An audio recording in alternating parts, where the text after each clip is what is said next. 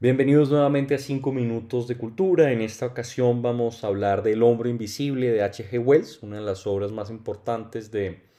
la tradición de la ciencia ficción y lo vamos a hacer en un formato un poco más extenso de lo habitual, en un book club, en el book club de Delirium Cultural, así como lo hicimos en su momento hace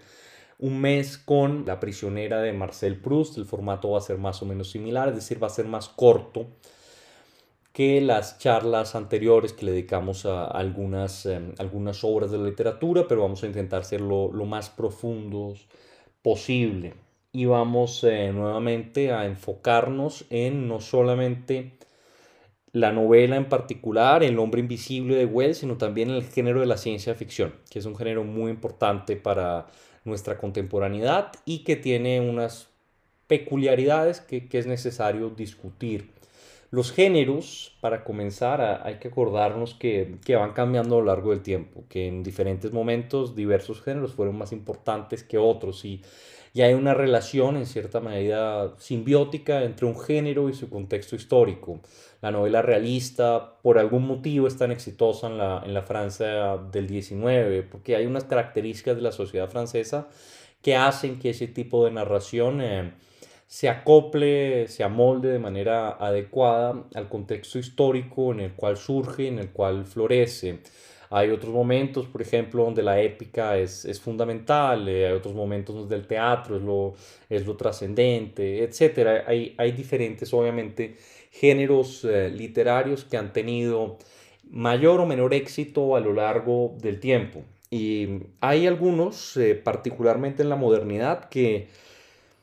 son sorprendentemente fáciles de rastrear, es decir, que podemos decir en este momento nace un género, eh, obviamente esto con sus matices, pero hay tres de ellos que son muy importantes para la modernidad, para la contemporaneidad, para el siglo XX y el siglo XXI y que sabemos con seguridad, digámoslo así, en qué momento surgen. Se trata de la del relato de detectives, el relato de detectives tan importante para nuestros tiempos y que probablemente sea uno de los modos de narrar, uno de los modos discursivos más eh, famosos de nuestro tiempo y que más iteraciones tiene, pues sabemos más o menos que surge en 1841 con el cuento de los asesinatos de la calle Morgue de,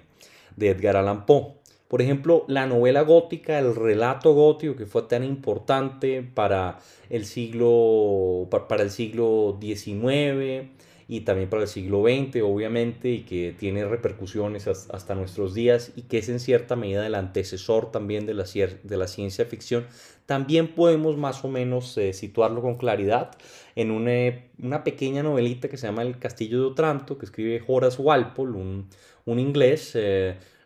sorprendentemente el menos eh, exitoso de su familia. Su, padre fue primer ministro por mucho tiempo, él era como la oveja negra de la familia, pero pues este relato que escribió, que yo creo que en su momento no pensó que fuera tan trascendente, pues fue fundamental para el desarrollo de la, de la novela gótica. Esto lo escribió en 1764. Y con la ciencia ficción pasa, pasa algo similar y podemos, digamos así, identificar diversos relatos donde ya va eh, en cierta medida constituyéndose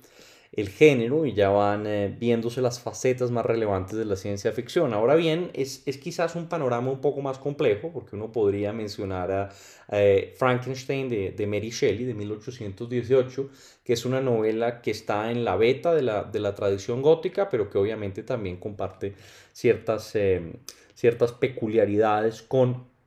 con la, con la ciencia ficción y, tiene obviamente, y hay en ella también una reflexión importante sobre los límites de la ciencia. Ahora bien, yo creo que vamos a hacer entonces inicialmente un rastreo de, la tradición de la ciencia ficción, porque es lo que nos ocupa hoy con mayor, eh, mayor eh, en lo que nos vamos a ocupar hoy mayoritariamente. Es, fundamental entender eh, de dónde viene la ciencia ficción y cuáles son sus características para después intentar analizar la novela de Wells y entender por qué la ciencia ficción es tan relevante para nuestros días y que por qué probablemente es el género que más relevancia tiene dentro de la concepción contemporánea del mundo y del hombre dentro del mundo. Solo hay que pensar en lo importante que es la ciencia ficción, por ejemplo, para eh, Silicon Valley, donde obviamente la noción del hombre como una especie casi eh, desprovista de especificidades culturales, de un hombre genérico, de un hombre único, de un hombre que está siempre en el mismo tiempo, que avanza al mismo ritmo en todas las latitudes del mundo. Esa concepción del hombre contemporáneo, que es la que probablemente informa a las, a las grandes empresas de tecnología y también obviamente a, otro tipo de, empresas. Em, de otro, otro tipo de empresas y por lo tanto a, la mayoría de los individuos en muchos casos y que es una, una concepción de hombre que tiene muchísimas, del hombre que tiene muchísimas falencias y que por ello mismo se presta muchas veces a, a grandes equívocos eh, e implica obviamente eh, dejar de lado ciertas diferencias culturales que son fundamentales para entender lo que es un individuo, pues esa concepción... Eh, esa concepción de, del hombre nace en cierta medida de la, de la, ciencia ficción. Y vamos a ver por qué y vamos a ver algunos, algunos relatos em, que son fundamentales para entender el género y algunas betas que nos terminan conduciendo finalmente a Wells, entre otros autores. Ahora bien, a mí me parece que para entender la ciencia ficción yo creo que hay que trazar, digámoslo así, un árbol genealógico con diversos aspectos. Por una parte, podemos hablar de lo que yo llamaría el cuento filosófico, es decir, alguna reflexión de carácter, eh, de carácter filosófico o una reflexión de, de, carácter profundo que va más allá de la literatura, es decir, donde se utiliza algún relato a manera de ejemplos, quieren ustedes casi a manera de parábola, a manera de mito, a partir del cual construir eh, y desarrollar un punto filosófico. Yo creo que de, ese, de esa vena bebe claramente la ciencia ficción. Un muy buen ejemplo es eh, el pequeño mito de la, del anillo de, de, de Giges, eh, que está en que está en la República de Platón, esto es del siglo IV antes de Cristo, y en este, en este pequeño mito, básicamente Platón, eh, bueno, uno de los, digámoslo así, uno de los eh, de los oponentes dialécticos de Sócrates describe un anillo que un pastor se puede poner y a partir del cual se puede volver invisible y poder cometer cualquier tipo de acto inmoral, pues porque no es visto. Este básicamente pues nos vamos a dar cuenta que será no solamente el punto de partida del hombre invisible de Wells en, gran medida, sino pues también de otros relatos eh, fantásticos como el, eh, como el Señor de los Anillos, eh, de Tolkien, etc. Pero este tipo de narración donde hay una reflexión profunda a partir de un, de un pequeño relato que sirve sobre todo como punto de apoyo para construir un punto, un argumento filosófico o un argumento que supera los límites, digámoslo así, de la, de la, de la literatura, en el cual la narración es un punto de partida y una herramienta más que un fin, más que un fin yo creo que esto es uno de, de, las, de las piedras angulares a partir de las cuales podemos construir la ciencia ficción moderna. Ahora bien, también es evidente que la idea del viaje, la idea de ir más allá de los confines, la idea de descubrir latitudes extrañas, también es muy importante para, para la ciencia ficción, la noción del viaje, la noción de conocer eh, reinos donde las cosas son diferentes, a partir de las cuales podemos con, contrastar nuestra realidad con otras realidades que nos hacen ver que la nuestra obviamente no es la única y nos permiten reflexionar sobre esa propia realidad. Esa también es una de las características fundamentales de la ciencia ficción y para ello también podemos, por ejemplo, remontarnos a la antigüedad. Un muy buen ejemplo es la historia verdadera eh, de Luciano, Em, un, escritor griego, eh, escrita en el siglo II después de Cristo, donde básicamente hay un viaje a la luna, por ejemplo. Y este tipo de narraciones fantásticas que a nosotros nos parecen muy extrañas, porque imaginaríamos pues que esto obviamente es solamente parte de nuestra contemporaneidad y que son ciertas características fundamentales, si acaso del siglo, del siglo XIX, es decir, el viaje a la luna lo podemos asociar con con Verne, pero obviamente no lo podemos asociar eh, con Julio Verne, pero no lo podemos asociar pues probablemente con la antigüedad o no pensaríamos que, que viene de allí, pero pues también en la antigüedad encontramos ciertos ejemplos de lo que podríamos llamar proto-ciencia ficción, es decir, que tienen algunas características que compartimos después, obviamente los relatos de viajes, Heródoto, etcétera, todas estas maravillas, todas estas descripciones de monstruos, de seres extraños, eh, de costumbres peregrinas, todo eso también hace parte de la, de la ciencia ficción. Y si quieren ustedes el, cuento filosófico, también obviamente es uno de los puntos de partida de la ciencia ficción. Un muy buen ejemplo es, es Voltaire. Voltaire obviamente en cierta medida también está, en, también está dentro de esa tradición que finalmente terminará desembocando en la ciencia ficción. Podemos pensar en Cándido, podemos pensar en Micrómegas, por ejemplo, que es un cuento muy famoso, que es una gran influencia para el primer relato de ciencia ficción eh, colombiano, que vamos a analizar la próxima semana en 5 minutos de cultura, así que los espero la próxima semana. Pero obviamente Voltaire también, que es que publica Cándido en, en 1759, si no me falla la memoria,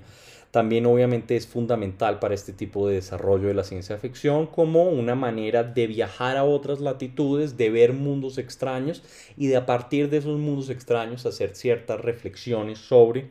em, la propia cultura. Otro gran ejemplo de eso es eh, Swift, Jonathan Swift, con los viajes de Gulliver, donde hay seres gigantescos, seres diminutos, etc. Esto lo publica Swift eh, más o menos un poco antes de Voltaire, en, el, en 1726 es, em, es, es, eh, es, publicado por primera vez los viajes de Gulliver. Y dentro de toda esta tradición del cuento filosófico, yo creo que también hay, una, hay un punto fundamental y es eh, la tradición del cuento que deriva de las mil y una noches, eh, porque obviamente Voltaire era un gran lector de las mil y una noches, las mil y una noches tiene un impacto muy importante dentro de este tipo de narración. No tiende a pensar en las, las mil y una noches como un libro preeminentemente oriental, siempre presente dentro de la cultura occidental y que tiene una gran influencia dentro de ella a lo largo del tiempo y a partir de los vasos comunicantes de la, de la península ibérica, etc. Pero las mil y una noches es, es, hay que recordarlo en gran medida también un, un libro esencialmente occidental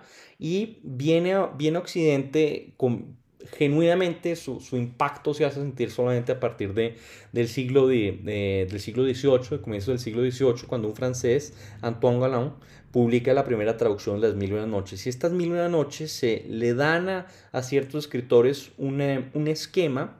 literario, un eh, modelo literario eh, sobre el cual construir este tipo de, de narraciones fantásticas de sucesos peregrinos que será fundamental para, para Voltaire, que, que, es un gran lector, como ya les dije, las mismas noches, solamente hay que pensar en el comienzo de Sadik, donde obviamente menciona la, la fascinación de, de, las mismas noches y que obviamente es un cuento de carácter oriental, etc. Este tipo de narración eh, basada en el modelo literario de las mismas noches también eh, va a ser fundamental para la ciencia ficción. Entonces, por un lado tenemos, si quieren ustedes, el cuento filosófico o la reflexión filosófica o el pequeño mito que sirve de herramienta para un argumento filosófico. Eh, por otro lado tenemos los viajes fantásticos, la descripción de, mundos extraños, desconocidos, eh, y tenemos mezclado con todo esto ya una tradición, em, una tradición iluminista de a partir, por ejemplo, del siglo XVIII y de la traducción de, las, de las mil noches, que, que obviamente también em, es fundamental para la construcción de un modelo discursivo que será finalmente, será finalmente la ciencia ficción. Entonces tenemos Además, por otro lado, el cuento, eh, el cuento gótico, porque eh, lo gótico es, es, muy importante también. Lo gótico, como les dije, surge con, eh, con, con Horace Walpole, con el Castillo Otranto en 1764, también será fundamental para entender la ciencia ficción y no es gratuito que eh, el Frankenstein de Mary Shelley esté obviamente también dentro de la tradición de lo gótico, dentro de la tradición de lo fantástico, dentro de la tradición de lo extraño, dentro de la tradición del monstruo. Y el monstruo también como elemento, si quieren ustedes, para mostrarnos lo que está mal. Monstruo viene del latín mostrar, básicamente señalar. El monstruo sirve como un índice y eso también es fundamental dentro de la ciencia ficción. Porque ya habiendo visto la tradición de donde ve la ciencia ficción, pues uno puede entonces entender cuál es básicamente la función de la ciencia ficción dentro de el mundo, eh, dentro de nuestro mundo occidental y dentro de nuestra tradición literaria occidental y obviamente en gran medida la ciencia ficción es casi una utopía por excelencia, es un lugar utópico, un lugar en el cual el escritor, el autor puede permitirse reflexionar sobre las condiciones de su propio mundo a partir de algunos cambios extremos y de algunos contrastes extremos que le permiten hacer una reflexión sobre su, propia, sobre su propia condición social y sobre su propia condición humana. Y una de las características fundamentales de la ciencia ficción es que normalmente los cambios suelen ser tan drásticos, me parece a mí, es decir, los viajes eh, que se emprenden suelen ser tan, drásticos, las transformaciones que, puede, que pueden producir diversos... Eh, diversos adelantos tecnológicos son tan vastos que termina creando, como les dije, casi que una noción de una humanidad sin diferencias culturales eh, particulares. Es decir,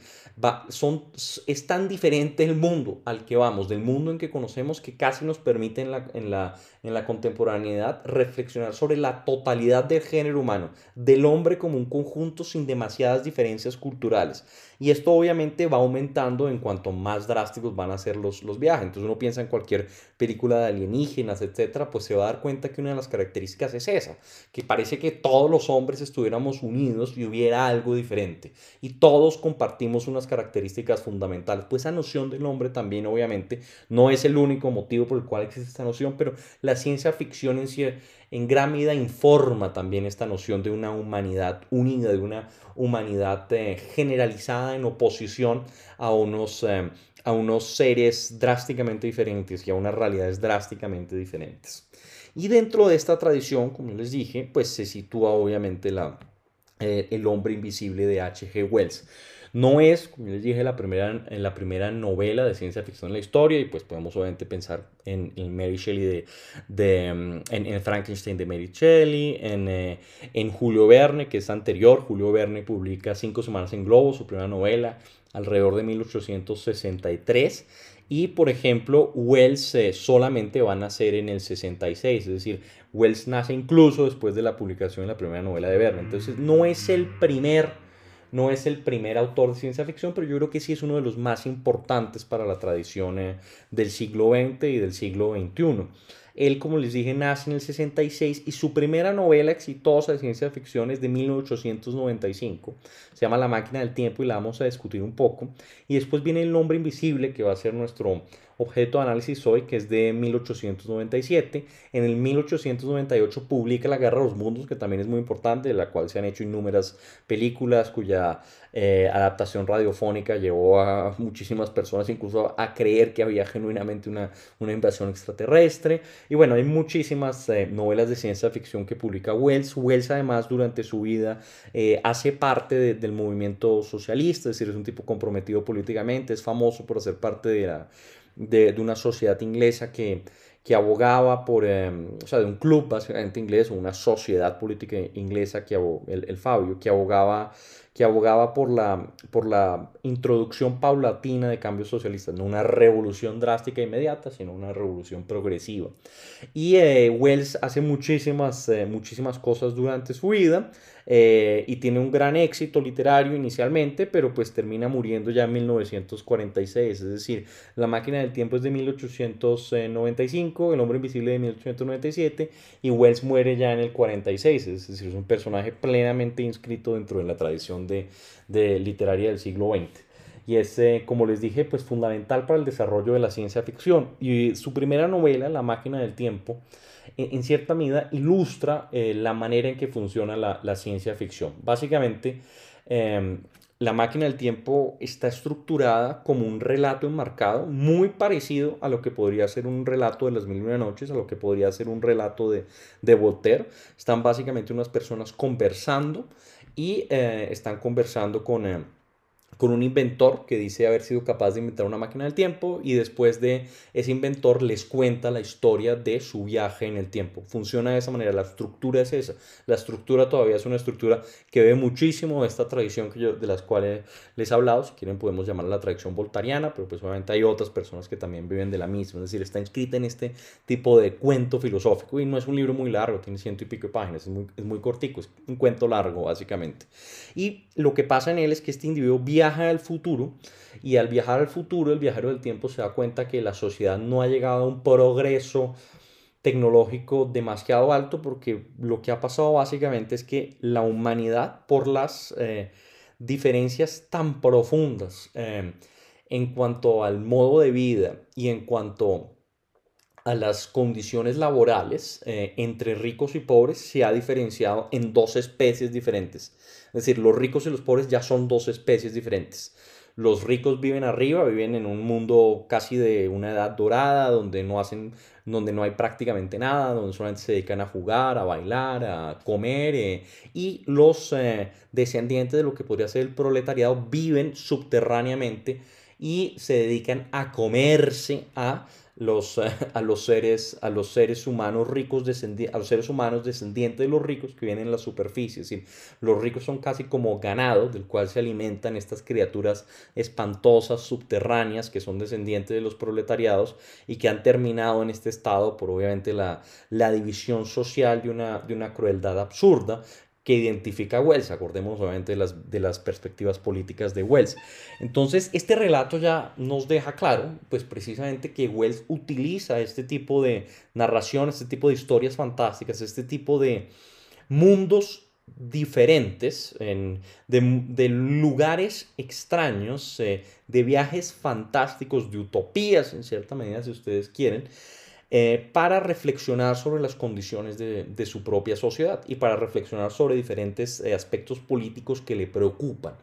Y el hombre invisible no es diferente. El hombre invisible, la historia es, es muy simple, básicamente se trata de un inventor, un inventor que es uno de los personajes fundamentales de la ciencia ficción, porque una de las características de la ciencia ficción moderna, si quieren ustedes llamarlo así, pues precisamente es que puede es que, es que se trata de unas circunstancias que son extrañas, que son posibilitadas por un cambio fundamental, un avance fundamental de eh, la ciencia, porque la ciencia obviamente pues es a comienzos del siglo XIX eh, el, el, gran elemento en el cual se cree como eh, guía para el progreso de la, de la humanidad, para el progreso universal. Entonces encontramos ya muchísimos científicos pues en, diversos, en, diversas, en diversas narraciones, en diversas novelas, podemos pensar en el Dr. Jekyll y Mr. Hyde de Stevenson, etc. Hay, hay evidentemente una, una preocupación grande por una preocupación grande por el avance científico y pues por eso se llama ciencia ficción. Obviamente es, es necesario resaltarlo, pero lo que hace la ciencia ficción muchas veces es resaltar que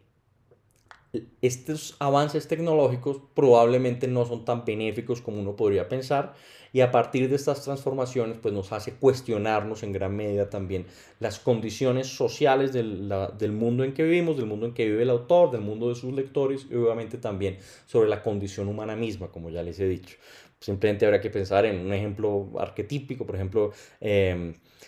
2001, eh, Odisea Espacial, donde obviamente la ciencia posibilita el viaje, conocer a los demás, conocer a otros individuos, pero la reflexión termina siendo sobre el individuo mismo, sobre la profundidad del individuo, sobre la complejidad del ser humano y sobre las... Eh, obviamente limitaciones de este. Esta es una de las, de las, de las esencias de, la ciencia ficción, como ya les dije. Pero para volver al hombre invisible, pues precisamente en el hombre invisible se trata de un inventor que ha descubierto cómo ser invisible y que eh, de la misma manera que nuestro griego, eh, nuestro antiguo pastor griego de Platón, es capaz de eh, a través de su invisibilidad es capaz de cometer algunos actos perversos. Eso, y ese, esta básicamente es la historia. El personaje termina volviéndose un eh, maleante, eh, un criminal y termina acechando un pueblo, termina cometiendo unos actos espantosos y finalmente pues hay un enfrentamiento entre el pueblo y él. Para aquellos que no se lo hayan leído, pues lo invito, los invito a que se lean El hombre invisible y no les cuento el final, pero es una gran novela, es una novela muy fácil de, muy de, leer, muy corta y que está muy, muy bien escrita y, evidentemente sienta en, en, gran medida las bases del género. También nos permite recordar la historia del género porque bebe mucho de la tradición eh, gótica que es fundamental para, es fundamental para, para la ciencia ficción y además es, una, es un muy buen ejemplo de que la ciencia ficción no necesariamente es, es, un género epidérmico, es decir, eh, superficial. A veces uno podría tender a pensar, eh, pensar que la ciencia ficción es poco más que una reflexión sobre ciertos avances tecnológicos que no contiene mucho, que está un poco desligada de otro tipo de literatura, que es literatura menor, si quieren ustedes. Eh, pero evidentemente el hombre invisible se inscribe dentro de una gran tradición literaria y una tradición literaria del siglo XIX, porque el hombre invisible no solamente es un hombre que quiere ser invisible, sino también representa al ser humano eh, típico del siglo XIX y de comienzo del siglo XX, que es el personaje oprimido por la transición burocrática, oprimido por el Estado, eh, feo, sin gran acceso a medios económicos, es decir, representa el oprimido, el olvidado, el diferente, y este tipo de personajes son fundamentales para la literatura. Hay que pensar solamente en el capote de Gogol, en, eh, en Bartleby, también habría que pensar eh, en, Memorias del subsuelo de Dostoyevsky, es decir, habría que pensar en todos estos, eh, estos personajes secundarios, obviamente en todos los personajes de Kafka, en todos estos personajes secundarios sin grandes virtudes, sin grandes virtudes evidentes, externas, que no son muy apreciados por la sociedad, que viven en cierta medida oprimidos por, esta nueva, por este nuevo mundo extremadamente burocrático que está surgiendo y por este mundo donde las, eh, donde las posibilidades para muchos seres subalternos se ven muy limitadas. Es decir, es una novela que está claramente identificada dentro de un contexto y también es una reflexión evidentemente sobre las limitaciones del individuo y sobre la opresión de determinados individuos dentro del sistema moderno. Es decir, es un gran ejemplo porque nuevamente a través de una invención científica nos señalas eh, muchas de las limitaciones de las cuales padece el hombre moderno. Es decir, al mismo tiempo que la ciencia ficción normalmente reflexiona a través del desarrollo tecnológico, es a través del desarrollo tecnológico que pone en jaque a la sociedad y que reflexiona sobre las limitaciones de esta sociedad y las limitaciones del ser humano. Es decir, es un género por excelencia contemporáneo, por excelencia progresista, si quieren ustedes, que está basado en la noción del progreso, pero también es un género que por excelencia señala las limitaciones del progreso. Es por eso que es un género tan importante para nuestra contemporaneidad y que probablemente tiene tanto éxito, porque es un género que constantemente a través de la evolución tecnológica y a través del progreso físico está señalando las limitaciones de estas nuevas sociedades que está construyendo la ciencia y también las limitaciones de la condición humana misma. para reflexionar un poco sobre ello, los invito a ver una gran película de Lars von Trier que se llama Melancolía, que es una película de ciencia ficción donde prácticamente no hay ciencia ficción, una, es una reflexión evidente, pura y dura sobre las... Eh, sobre, las, eh, sobre la condición humana. Es una gran película, yo creo que ilustra en cierta medida cierta esencia de la ciencia ficción donde en última instancia está la reflexión sobre la condición humana. Así que les voy a leer para terminar un pequeño pasaje del hombre invisible que me parece que ilustra muy bien cómo se inscribe el hombre invisible dentro de esta tradición del siglo XIX, del cuento ruso. Eh, de esta tradición del hombre kafkiano, si quieren ustedes, subalterno, oprimido por la máquina burocrática, por la máquina de la modernidad, que el progreso tecnológico ha logrado crear, así que les voy a leer este pequeño pasaje, la traducción es mía. Entre más pensaba en ello, Kemp, Kemp es el interlocutor en gran parte de, de la novela del hombre invisible, entre más pensaba en ello, Kemp más me daba cuenta de cuán absurdo e inútil era ser un hombre invisible, en un clima frío y sucio y en una multitudinaria ciudad civilizada. Antes de realizar este experimento insano, había pensado en mil ventajas. Esa tarde todo me parecía decepción reflexioné sobre las cosas que el hombre considera deseables. Sin duda la invisibilidad permitía obtenerlas, pero asimismo hacía imposible disfrutar de ellas una vez obtenidas. Ambición, ¿De qué sirve el orgullo del lugar obtenido si uno puede figurar allí? ¿De qué sirve el amor de una mujer si su nombre siempre ha de ser Dalila? No me interesa la política, la sinvergüencería de la fama, la filantropía, el deporte. ¿Qué debía ser? Y por esto me había convertido en un misterio enmascarado, en la caricatura envuelta en vendas de un hombre, porque el, el hombre invisible tiene que ponerse un traje y tiene que vendarse eh, para que los demás pues piensen que genuinamente existe, que genuinamente es un individuo físico, porque si no verían el vacío, el hombre invisible es, es, transparente. Es decir, yo creo que para concluir podemos obviamente pensar que, que lo que está haciendo Wells es en cierta medida traer a, a colación ese, ese, antiguo mito griego, este antiguo pasaje de Platón o, o, algunas otras reflexiones filosóficas, algunas otras tradiciones del cuento, del cuento filosófico, voltariano, etcétera, y eh, reflexionando a través de estos mecanismos sobre la opresión de diversos individuos dentro de la sociedad contemporánea y las limitaciones que el progreso tecnológico implica para el progreso moral de los hombres. Yo creo que esa es en cierta medida la esencia del hombre invisible. Y por eso es un gran ejemplo de cómo funciona el, eh, el género, de cuál es la tradición del género, porque obviamente nos ilustra que es un género, sí, que surge, que surge a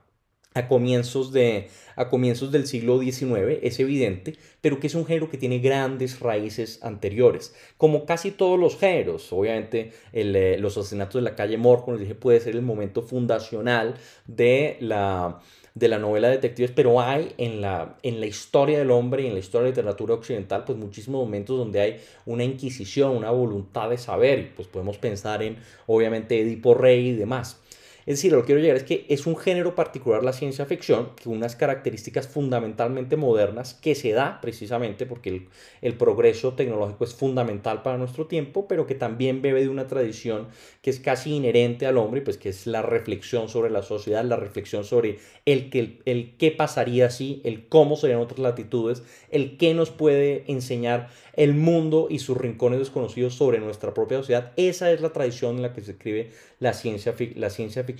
y es la tradición precisamente que nos muestra el hombre invisible de Wells porque también además señala claramente su relación con la novela gótica como, así, como lo hace también el, el Frankenstein de Mary Shelley. Así que los invito a leer H. H. G. Wells, es un autor muy ameno de leer, tiene muchas novelas cortas, son grandes reflexiones en gran medida sobre la tradición. Eh, sobre, sobre el mundo contemporáneo y sobre las limitaciones del mundo, pues de su tiempo, contemporáneo de su tiempo, y que son relevantes incluso para nuestros días. Así que nos vemos la próxima semana, ya con un forma, el formato tradicional de 5 minutos de cultura para hablar de la primera eh, narración de ciencia ficción de la, de la literatura colombiana. Los espero, no se la pierdan, espero que hayan disfrutado el episodio de hoy y bueno, anímense a leer cuanto puedan de ciencia ficción y a ver eh, varias películas de ciencia ficción como la que les recomendé que por ejemplo me parece interesante, un, un giro interesante del género, el, el, que hace Lars von. Así que muchísimas gracias y tengan un muy buen fin de semana.